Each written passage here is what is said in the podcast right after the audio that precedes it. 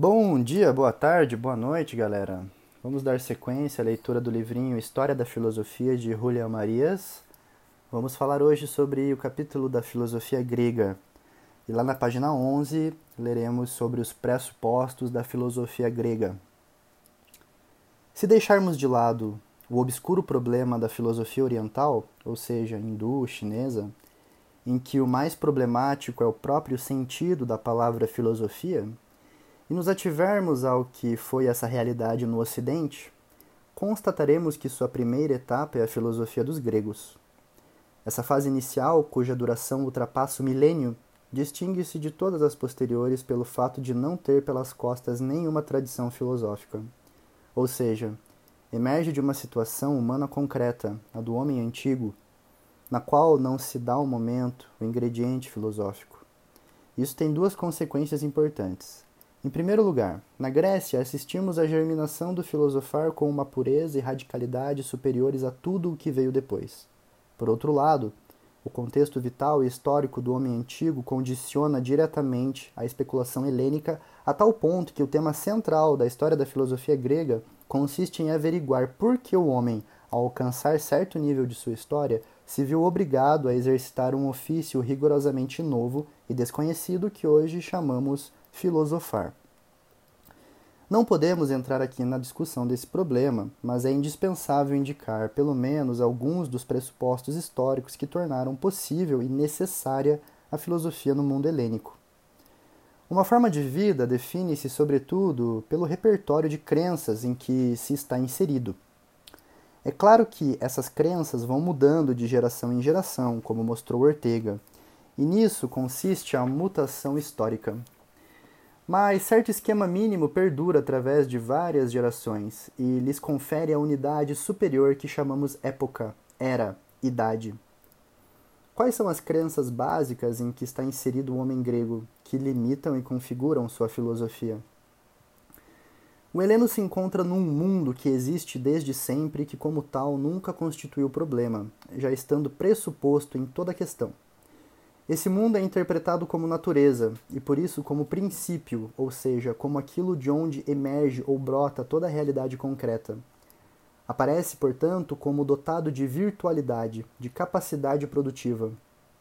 Mas ao mesmo tempo, é uma multiplicidade. No mundo há muitas coisas que são mutáveis e definidas pela contrariedade. Cada uma delas tem uma consistência independente, mas elas não são sempre, elas variam e suas propriedades são entendidas como termos de oposições e contrariedades. O frio é o contrário do quente, o par do ímpar, entre outros. Essa polaridade é característica da mente antiga. As propriedades inerentes às coisas permitem sua utilização numa técnica que se diferencia radicalmente dos procedimentos mágicos, que manejam as coisas como poderes. Esse mundo do homem grego é inteligível, pode ser compreendido. E essa compreensão consiste em ver ou contemplar essa realidade e dizer o que é. Os conceitos teoria, logos e ser são os três termos decisivos do pensamento helênico e se baseiam nessa atitude primária ante o mundo. A consequência disso é que o mundo aparece como algo ordenado e submetido a uma lei. Esta é a noção do cosmos. A razão se insere nessa ordem legal do mundo, que pode ser governado e dirigido, e a forma concreta dessa legalidade no humano é a convivência política dos homens na cidade. É preciso contar com esse esquema mínimo das crenças antigas para compreender o fato histórico da filosofia grega. Vamos agora aos pré-socráticos, começando pela escola de Mileto. Chamam-se pré-socráticos os filósofos gregos anteriores a Sócrates. Essa denominação tem, em primeiro lugar, um valor cronológico. São os pensadores que viveram entre o final do século VII e o fim do século V a.C. Mas tem além disso um sentido mais profundo. As primeiras manifestações da filosofia grega podem ser consideradas verdadeira filosofia porque depois dela houve uma filosofia plena e indubitável. À luz da filosofia já madura, de Sócrates em diante, são filosóficos os primeiros ensaios helênicos, dos quais nem todos mereceriam esse nome se não fossem começo e promessa de algo posterior. Por serem pré-socráticos, por anunciarem e prepararem uma maturidade filosófica, já são filósofos os primeiros pensadores da Jônia e da Magna Grécia. Não se deve esquecer que, embora seja verdade que o presente depende do passado, o presente ao mesmo tempo reflui sobre ele e o condiciona. As afirmações concretas dos mais velhos pensadores hindus ou chineses se aproximam com frequência das de alguns gregos, mas a diferença fundamental está em que depois dos pré-socráticos veio Sócrates, ao passo que a especulação oriental não se seguiu uma plenitude filosófica no sentido que esta palavra adquiriu no Ocidente. É esta a razão da radical diferença que encontramos entre o pensamento inicial dos helenos e dos orientais. Os últimos pré-socráticos não são anteriores a Sócrates, mas contemporâneos seus, na segunda metade do século V, mas são incorporados ao grupo que o antecede pelo tema e pelo caráter de sua especulação. Toda a primeira etapa da filosofia trata da natureza, physis. Aristóteles chama esses pensadores de físicos. Fazem uma física com método filosófico. Ante a natureza, o pré-socrático adota uma atitude que difere enormemente da de Hesíodo, por exemplo. Este, Hesíodo, pretende narrar como se configurou e ordenou o mundo, ou a genealogia dos deuses. Faz uma teogonia, conta um mito, a relação entre o mito e a filosofia é próxima, como advertiu Aristóteles, e constitui um grave problema, mas trata-se de coisas distintas. O filósofo pré-socrático enfrenta a natureza com uma pergunta teórica. Pretende dizer o que é. O que define primariamente a filosofia é a pergunta que a mobiliza. O que é tudo isso? A esta pergunta não se pode responder com um mito, e sim com uma filosofia. Pois bem, o que é que leva os gregos a se perguntarem o que são as coisas? Qual é a raiz do assombro que levou pela primeira vez os gregos a filosofar?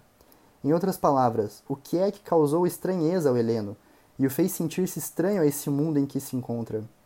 Repare-se que a situação dos pré-socráticos distingue-se da de todos os filósofos posteriores, pois estes últimos, ao se colocarem em um problema, dispõem de um repertório de soluções já propostas e ensaiadas antes de, deles ao passo que os pré-socráticos têm de descartar as respostas oferecidas pela tradição ou pelo mito e recorrer a um novo instrumento de certeza, que é justamente a razão. O que estranha ou assombra o grego é o movimento. Que é isso e o que isso quer dizer? Movimento, kinesis, tem em grego um sentido mais amplo que em nossas línguas, equivale a mudança ou variação. O que nós chamamos de movimento é só uma forma particular de kinesis. Distingue-se uh, quatro tipos de movimento. Primeiro, o movimento local, a mudança de lugar. Segundo, o movimento quantitativo, isto é, o aumento e a diminuição. Em terceiro, o movimento qualitativo, ou alteração. E o quarto, o movimento substancial, isto é, a geração e a corrupção. Todos esses movimentos, sobretudo o último, que é o mais profundo e radical, perturbam e inquietam o homem grego, porque tornam problemático o ser das coisas, mergulham-no na incerteza, de tal forma que não sabe a que se ater em relação a elas. Se as coisas mudam, o que são na verdade? Se uma coisa passa de branca a verde, ela é e não é branca? Se algo que era deixa de ser, disso resulta que a mesma coisa é e não é? A multiplicidade e a contradição penetram no propósito, no próprio ser das coisas. O grego pergunta então: o que são as coisas de verdade? Isto é, sempre, por trás de suas muitas aparências busca para além da multiplicidade de aspectos das coisas, sua raiz permanente e imutável, que seja superior a essa multiplicidade e capaz de explicar a razão dela. Daí o interesse fundamental da pergunta inicial da filosofia: o que é de verdade tudo isso? Qual é a natureza ou o princípio de onde emerge tudo isso? As diversas respostas que vão sendo dadas a esta pergunta constituem a história da filosofia grega. A filosofia grega tem uma origem muito concreta e conhecida. Começa nas costas jônicas, nas cidades helênicas da Ásia Menor, nos primeiros anos do século VI a.C., talvez no final do VII. Dentro do mundo grego, a filosofia tem, pois, uma origem excêntrica. Foi só tardiamente, no século V, que a especulação filosófica apareceu na Grécia propriamente dita. As cidades da costa oriental do Egeu eram as mais ricas e prósperas da Hélade, Nelas deu-se, primeiro, um florescimento econômico, técnico e científico, promovido parcialmente pelos contatos com outras culturas, sobretudo a egípcia e a iraniana. Foi em Mileto, a mais importante destas cidades, que apareceu pela primeira vez a filosofia. um grupo de filósofos pertencentes a aproximadamente três gerações sucessivas, homens de grande destaque na vida do país, tentam dar três respostas à pergunta sobre a natureza. Costuma-se chamar essa primeira expressão filosófica de escola jônica ou escola de Mileto. E suas três figuras centrais e representativas são Tales, Anaximandro e Anaxímenes, cuja atividade ocupa todo o século VI.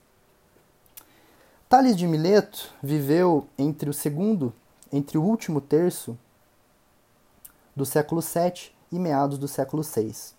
Os relatos antigos lhe atribuem múltiplas atividades: engenheiro, astrônomo, financista, político, enquanto tal é considerado um dos sete sábios da Grécia, talvez de longínqua origem fenícia.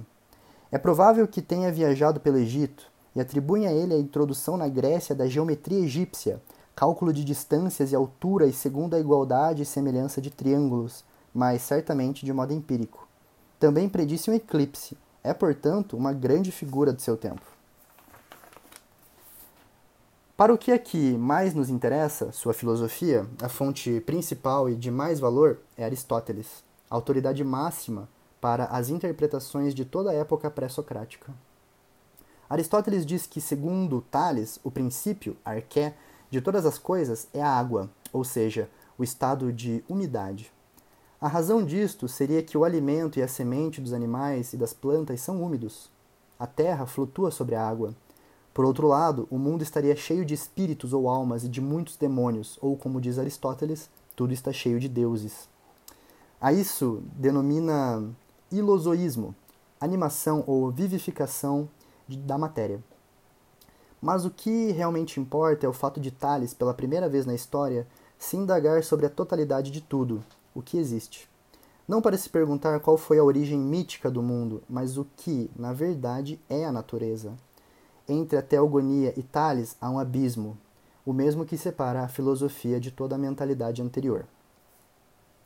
Anaximandro, em meados do século VI, foi o sucessor de Tales, na direção da escola de Mileto. De sua vida, nada se sabe ao certo. Escreveu uma obra que se perdeu, conhecida com o título que posteriormente se deu à maioria dos escritos pré-socráticos, da natureza atribuem-lhe sem certeza diversos inventos matemáticos e astronômicos, e mais provavelmente a, a confecção de um mapa. A pergunta sobre o princípio das coisas responde dizendo que é o apeiron. Esta palavra significa literalmente infinito, não em sentido matemático, e sim no de ilimitação ou indeterminação. E convém entender isso como grandioso, ilimitado em sua magnificência, que provoca o assombro. É a maravilhosa totalidade do mundo em que o homem se encontra com surpresa. Essa natureza é, ademais, princípio. Dela surgem todas as coisas. Umas chegam a ser, outras deixam de ser, partindo dessa arqué, mas ela permanece independente e superior a essas mudanças individuais. As coisas são engendradas por uma segregação, vão se separando do conjunto da natureza por um movimento semelhante ao de um crivo, primeiro o frio e o quente, e depois as outras coisas.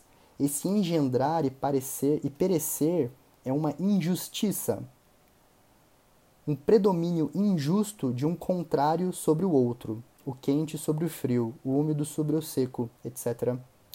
Por causa dessa injustiça, existe o predomínio das coisas individuais, mas existe uma necessidade que fará as coisas voltarem para esse fundo último, sem injustiças, o apeiron, imortal e incorruptível, em que uns contrários não predominam sobre os outros.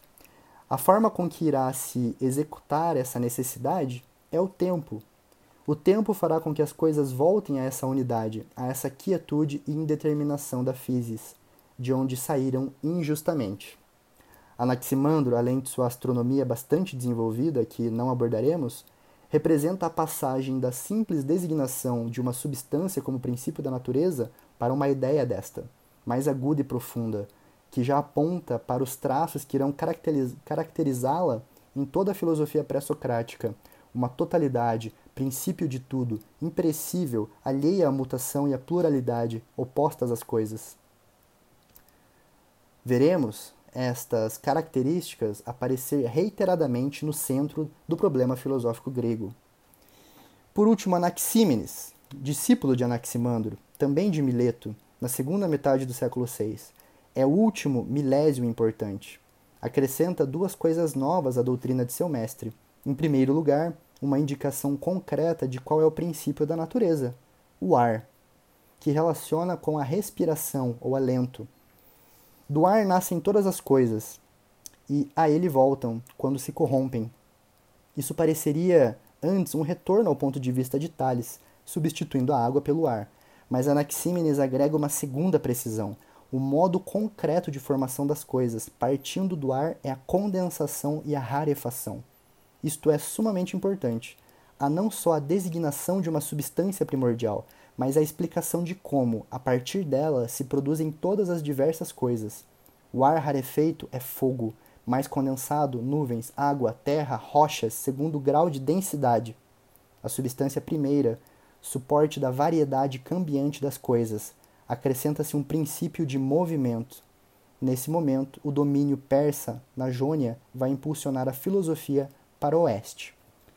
Seguiremos no próximo episódio do podcast, começando com os pitagóricos. E é isso aí, galera. Até a próxima.